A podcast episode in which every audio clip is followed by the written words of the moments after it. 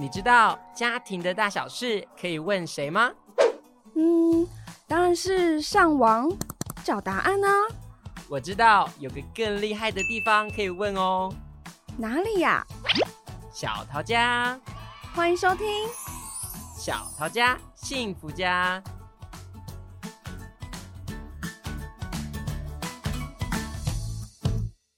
扣扣，这是谁的家？欢迎光临小桃家幸福家，我是今天的主持人丽文。哦哟，我不要啦，或者是哦哟，你很烦呢。诶，不晓得各位听众有没有觉得这样的情况听起来很熟悉呢？好像不论在家里啊，或者是跟亲朋好友相处的时候，生气的情况啊，常常都会出现在我们的身边呢。今天呢，我们要邀请到的呢是 IEQ 团队的姚幼玲临床心理师，来跟大家谈一谈生气的情绪。让我们一起来欢迎幼玲老师。我们请幼玲老师简单的自我介绍一下。Hello，各位好，我是 IEQ 心理师团队的姚幼玲临床心理师。除了在 IEQ 帮忙推展呃情绪教育之外，我自己本人也是在。中原大学附设的观音心理治疗所，然后长期跟很多的孩子们、跟家长们一起合作。那今天非常高兴的来到小桃家，能够跟大家一起聊聊孩子生气的这个情绪。嗯，哎，老师平常有在嗯、呃、在 IEQ 团队里面也有个接触到孩子，对不对？对对对、哦。那除了孩子，那你们会用什么样的形式去帮助小朋友去了解情绪啊？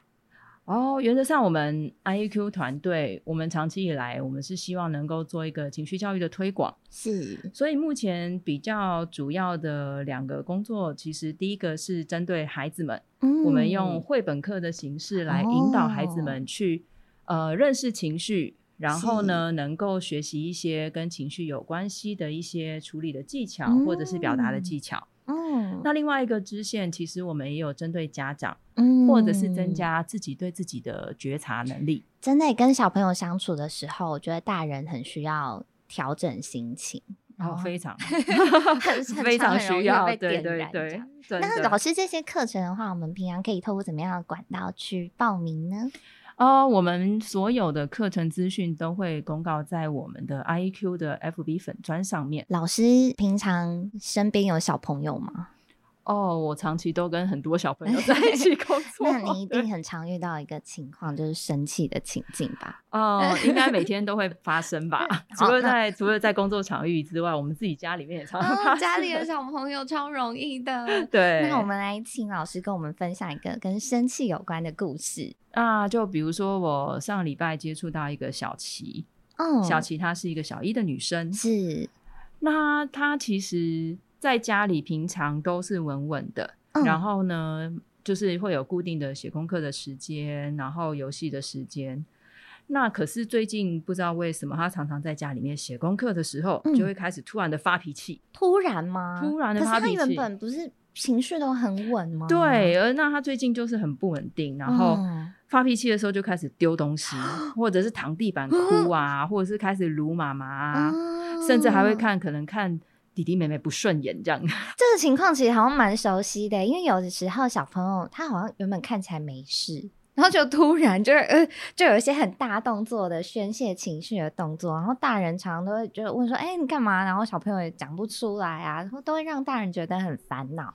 那又凌老师可不可以教我们要怎么样可以让小朋友不要生气？哦，不要生气有点难，为什么呢？哦、因为其实啊，生气是我们与生俱来的基础情绪之一。哦、那既然它是与生俱来的，这代表的是每个人都会生气，是。而且生气一定是有一个好的功能，才会、哦、才会跟着演化留在我们自己的身上，留在我们的基因里面嘛。哦、对，所以呃，原则上要不生气好难哦。但是我们、嗯。试试看可不可以让大家都能够好好的来生气，这样。语气应该是不不是说用不生气的角度去看情绪这件事情，应该是思考说情绪来了的时候，我们可以用什么样的方式面对它，跟它互动，这样。没错，没错。哦，对耶，因为有时候我们每一次遇到生气，或者是小朋友在生气的时候，我们其实都。大人很容易就会先被点燃，就是、呃、你干嘛这样，然后也会变得很暴躁。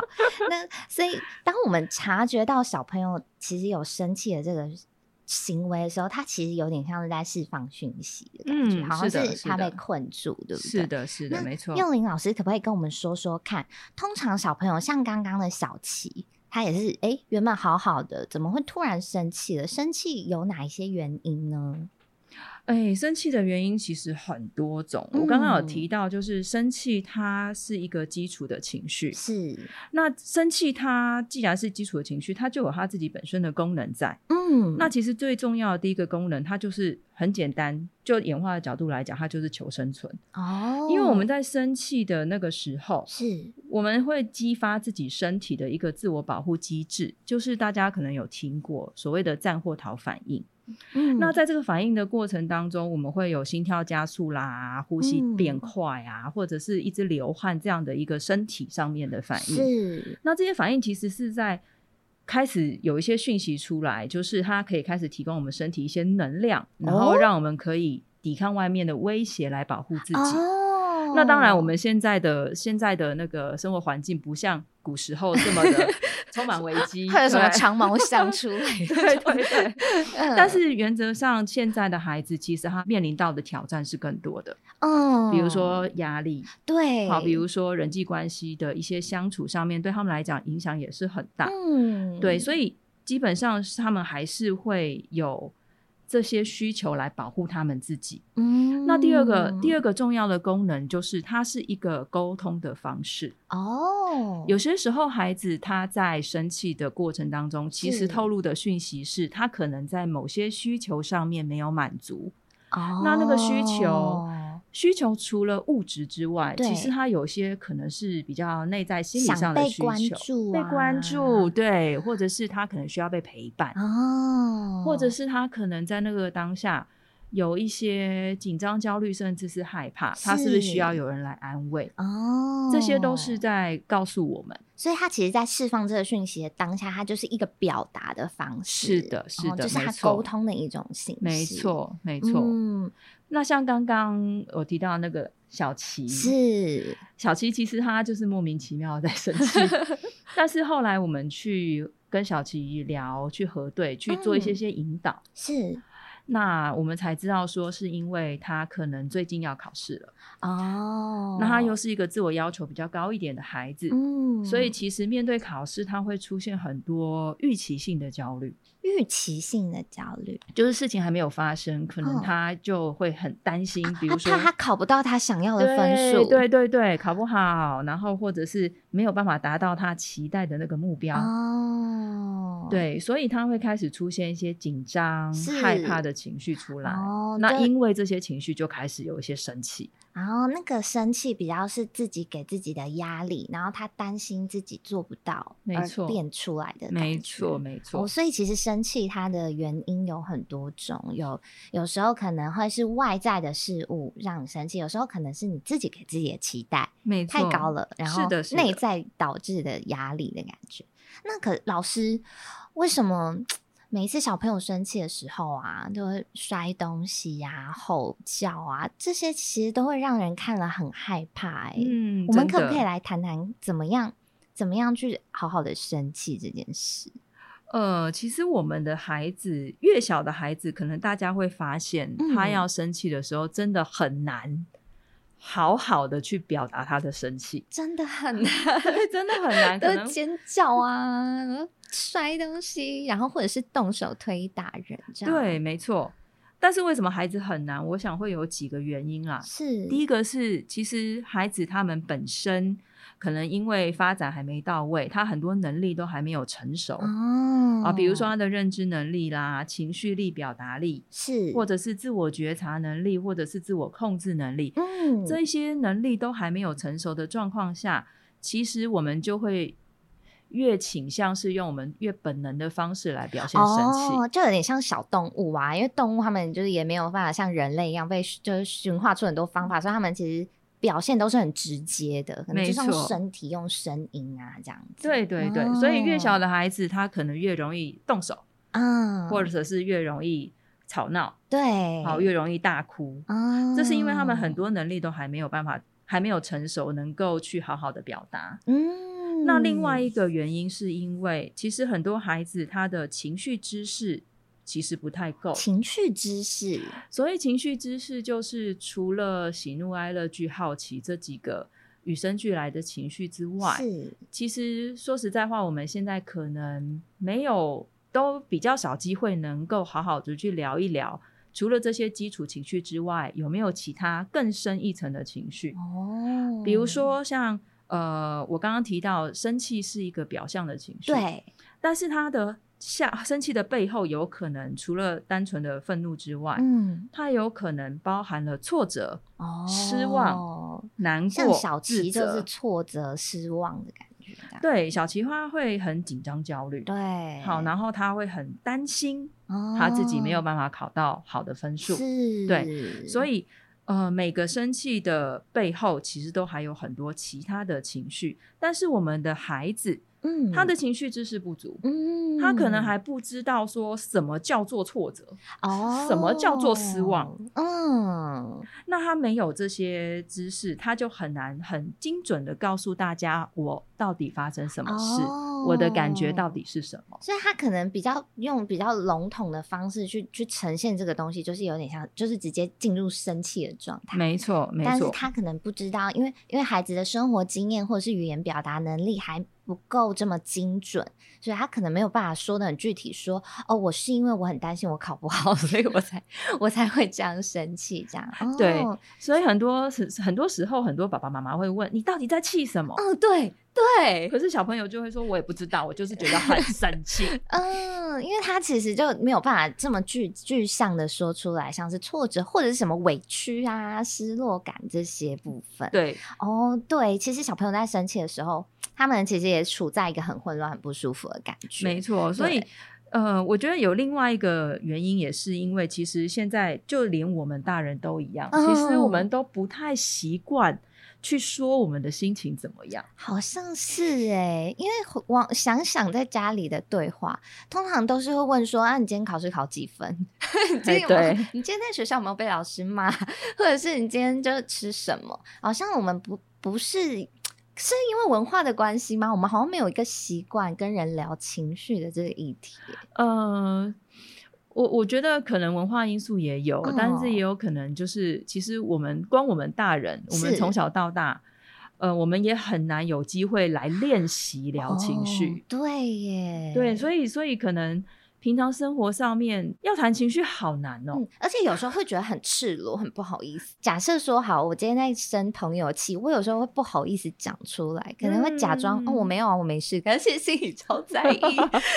就是好像有时候人家会演一些小剧场，然后会让人家要去猜说啊，那他他现在到底感觉怎么样？就是那种感觉，好像是我们有时候不不习惯直接暴露自己的情绪给人家知道，对，对，觉得很害羞，没错，所以变成是我们大人都都不习惯了，嗯，更何况是小孩。哦，对耶，我们平常可能没有这样的经验，是，所以也不知道怎么跟孩子谈起。是，那幼玲老师可不可以跟我们分享，就是如果像遇到这样孩子生气的时候，我们可以用什么样的方法去帮助孩子呢？我我如果说今天孩子他是在一个生气的状态下，是他已经在情绪上头了，嗯，他的内在基本上也是混乱不舒服，对，还有就是他的大脑有可能是充满了情绪，没有办法理智的思考，嗯，所以在这个当下呢，其实会建议呃爸爸妈妈或是其他的大人，嗯，我们先把我们自己本身的速度慢下来。哦，放慢速度，嗯，先放慢我们的速度，哦，然后包括你跟他说话的速度，或者是你用的词句的长短，然后、嗯、当然是短一点比较好，是。好，然后再来就是先让他能够慢慢的把他的情绪安稳下来，嗯，让他的情绪安稳下来之后，我们再来处理他现在面对的问题，或者是。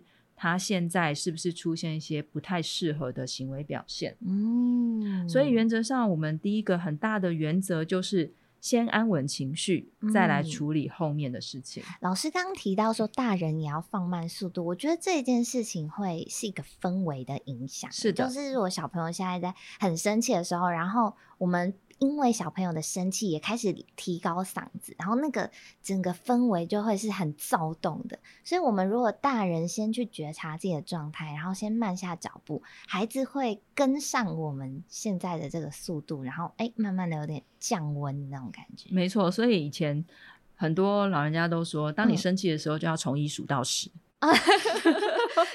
开始强迫自己走，咦、欸，对，要稍微冷静，冷静一下，抽离一下那个生气的感觉跟状态。没错，可是其实当我们大人慢下来，嗯、语气和缓的时候，是我们也在创造一个氛围。除了是慢慢的冷静下来的氛围，嗯，我们也要开始慢慢去营造。其实我们在建立的是一个安全感。哦，安全感，要让孩子们。他们能够有安全感，有被接纳的感觉，哦，那他们才会愿意说。是因为有时候小朋友会觉得说，我每次跟你讲完，我就要被骂，对，没错，就那个不信任感觉，反而会让他退却说。我我可以，我真的可以讲吗？因为那个状态是不够信任的。是的，是，的，而且呃会有很多的担心。其实孩子们在讲自己情绪的时候，是常常会有蛮多的担心。哦，他可能怕说他说出来会被骂啊，或者是哦，所以他其实他现在在生气。可是他是还会担心等一下的事情，然后他整个就会更混乱。没错，因为他除了还要照顾现在的生气之外，他还要照顾等一下他讲完，可能大人还要骂他的那个后面的后果。是是、嗯、没错，所以其实这些都是环环相扣。哦、那只是说，当我们大人在安稳孩子情绪的时候，是情绪呃孩子的情绪稳下来了。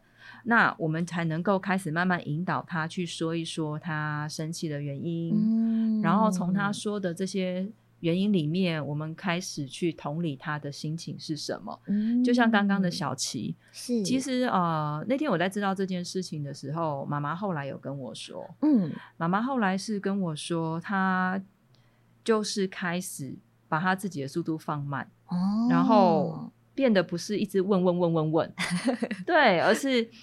开始让他有一些开始用动作，比如说他可能会开始，嗯，拍拍小琪的背，哦，或者是说选择做一些在他在小琪的周围做一些可以让他放松的一些事情。嗯，哦，老师刚刚有提到一直问一直问，因为大人可能当下会很想知道孩子到底卡住的事情是什么，所以问这个动作，它其实不不算是一个。呃，就算他是用很慢的语速去问，但也不是一个建立安全感的合宜的策略，对不对？没错，没错，哦，一直问一直问，其实有时候会造成孩子的不耐烦啊，或者是说再引起孩子其他的负向情绪哦。那一直问问不到，家长的情绪 也会慢慢起来了，升起来。所以可能家长在第一步骤的时候，就是调整自己的角度，我们先让孩子得到话语权，然后就是我们的角色是接住孩子的角色这样子，没错，因为我们能够接住他们的情绪，嗯、能够同理他们的情绪，他们的安全感才会更多。嗯，那安全感更多之后，他才能够更愿意的讲。是，那他他他愿意讲了之后，是我们才有机会开始引导他，或者是跟他讨论他现在面对的问题。是，那更重要的是，当这些问题可能暂时获得解决之后。其实我们还要再跟孩子去谈一谈，他在表达生气的时候，嗯，有没有其他更好的方式？更好的方式是其他更好的方式，所以有点像说，像以小琪为例子好了，他刚刚开始摔东西啊、丢东西，这个就是会影响到其他家人的一个行为，对不对？没错，嗯，所以其实我们在教孩子去。呃，调整情绪，或是发展一些属于他们自己的情绪疏解的策略的时候，我们会很强调的几个大原则。第一个就是要安全。哦，你安全，你旁边的人也安全。哦，不要做出伤害到别人的动作啊，嗯、或者是行动。对，也不能伤害自己。哦，自己也千万不可以。对对对。然后再来就是不要影响到周遭的人。嗯，那如果在满足这两个条件之下，孩子就可以去发展属于他自己很好用的一个情绪调节的方法，因为每个人习惯的方法会不一样哦。所以今天呃，孩子就算是他是握着拳头，但是他站在那边冷静，或者是他很生气，他只是跺跺脚，是是是，或者是他是去房间里面。打枕头、啊，捶棉被，像那个蜡笔小新里面的妮妮，哎，没 错，对，妮妮妈妈都会去捶肚子，对，拿出去厕所捶这样。所以其实，嗯、呃，情绪的表达的方式没有一定要怎么样，可以跟孩子去讨论。只是在我们讨论前，我们先设定一些约定，例如说是不可以伤害到自己的，不可以伤害到别人的。那在这样的大前提下，然后再跟孩子一起去从生活里的一些习惯啊。然后去发想适合的情绪的策略，这样没错。其实孩子他的情绪力还没有发展到很成熟，是。那我们要让他开始慢慢累积，或者是促进他情绪力的发展，真的很需要大人的引导。哦。那再来就是我们在生活里面有没有办法带领我们的孩子，能够去学习一些更精细的情绪概念，或者是让他们更能够习惯聊聊自己的情绪。嗯。在这些生活上面的一些练习或者是接触，其实都非常有助于孩子慢慢累积他的情绪力。哦，那他的情绪力上来了，就算他再生气，就算他再难过，我们也会比较安心，因为我们能够相信我们的孩子他会好好的处理他的情绪。嗯，诶，那幼林老师，我很好奇，你平常在家里会用什么样的方式跟你的小小朋友聊情绪这件事情？我觉得聊情绪最好的时机点哈、嗯，就是在大家都心平气和，然后是很轻松的过程里面、嗯，我分享我的生活经验，是，然后孩子可能也分享他的生活经验，嗯，但是在分活分享完这些生活事件之后，其实我们也会讨论讨论，就是孩子今天哇，你在这个你今天。下午可以跟全班同学一起看电影、吃冰淇淋，嗯，很爽哎、欸，对，好羡慕哦，这样。哇塞，那你自己感觉怎么样？你喜欢吗？嗯，就会开始慢慢去聊进去、哦。其实是从事件切入，不用特别说，哎、欸，我们今天聊开心，不是这样，啊、不用不用，我们就像平常的分享发生的事情，只是后面我们特别去点出那个状态的那种概念。没错，因为有时候我发现哈，大人刻意的去问。哦，反而小孩会说没有啊，还好啊，你干嘛？我觉得还可以，很害羞，有点呃，有点不自在。对对对，哦、对耶，所以其实这些对话的习惯，有些家里其实平常都有，只是只是可能在。爸爸妈妈再多深入的问一下，就是可能哎、欸，那你一定很开心吼哦，好好哦，就是回应一下情绪这个方向，它其实就是一个情绪力的日常生活的养成。没错、嗯，而且我觉得其实爸爸妈妈也可以做一个示范哦，就是你在跟孩子分享你自己的生活事件的时候，生活经验，你也可以直接跟他们说你的感受是什么，哦，你有什么感觉？就比如说，呃，可能爸爸今天在公司。然后呢，开会的时候啊，哦，就被老板念了一下。啊，老师、嗯，那个老板在念的时候，爸爸就会觉得很无助。哦，或者是开会之前，爸爸就会很紧张。是，那大人愿意讲，其实对孩子来说，就会起一个示范的效果。哦，这件事情是可以谈的。哦，情绪是可以谈，谈情绪是很自然的事情。哦，那这个在生活上面就可以直接练习。或者是直接变成是一个我们日常生活里面很自然的事情。嗯，所以其实大人有时候其实可以透明化一点自己的一些感受跟情绪，让孩子也可以感受到。因为常像我是老师，然后有时候小朋友都会看，例如说有时候我太感动的时候，他们就会啊。老师，你也会哭哦？就是他们很少在大人身上看到某一个情绪的时候，他们就会有点惊讶，想说：“诶，这个情绪你也会出现哦？”这样，然后就诶，当小朋友这样说的时候，我就会想说：“天哪，我是不是平常有点太太单一了？反应的面上，嗯、呃，就是呈现的感受，让他们感觉到好像太单一了，所以他们就会觉得。”你怎么做这件事情，他们会觉得很新奇，所以可能爸爸妈妈或者是大人在孩子面前，有时候也可以去去软化一下自己的态度，不需要就是总是要用一个很完美的状态去应对孩子。没错，没错。嗯，对耶。其实，在大人陪伴的状态下，我觉得跟孩子一起去经验情绪，然后接住孩子的状态，就会让孩子。对，跟大人互动的关系会更有安全感，然后更有信任感。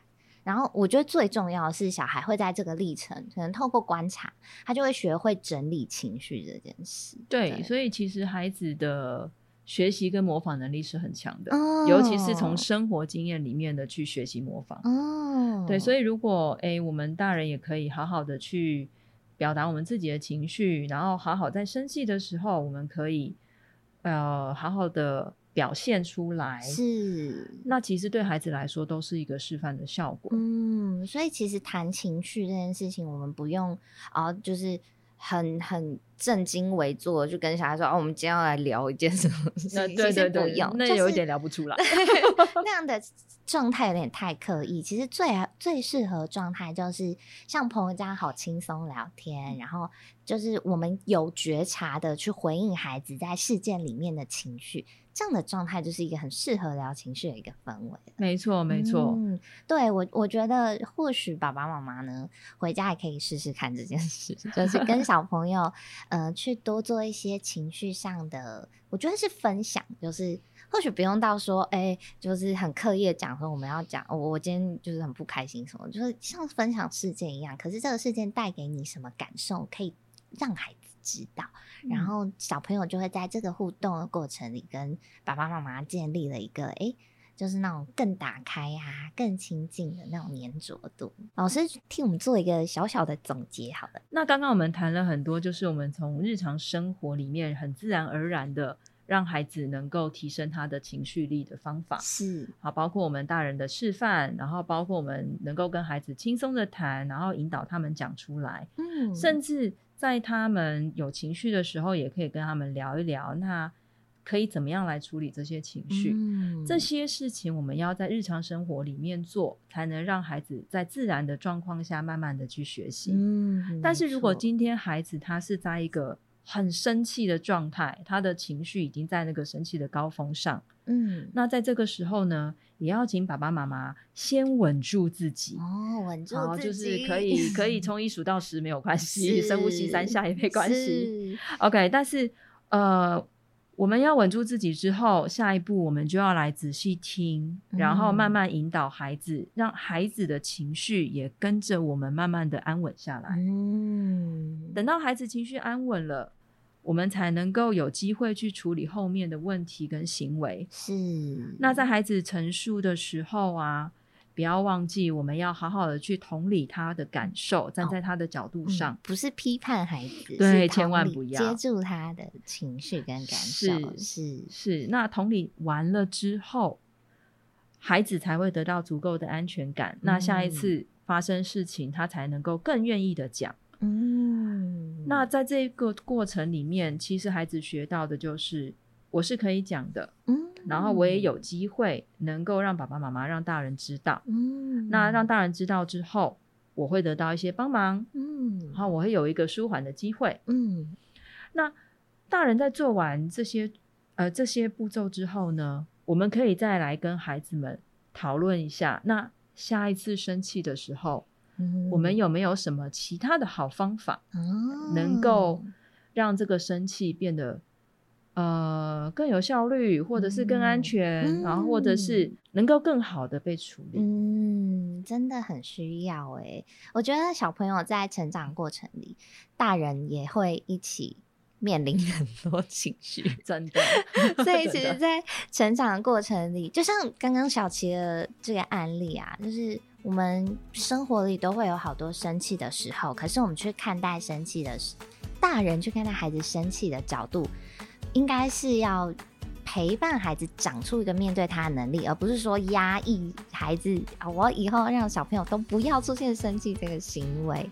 所以，呃，我们用这样的角度陪着孩子一起去经验跟经历生气的情绪。那在这个历程呢，我们也带给孩子一些。接纳的感受，培养双方的这种安全感跟信任感。那相信呢，小朋友在这样子的过程里，会有更多的勇气去面对生气的这个情绪。不过呢，有时候小朋友生气的当下，像老师刚刚讲到，大人要努力冷静，对不对？对对。可是 大人的情绪很容易会被孩子牵着走。怎么办呢？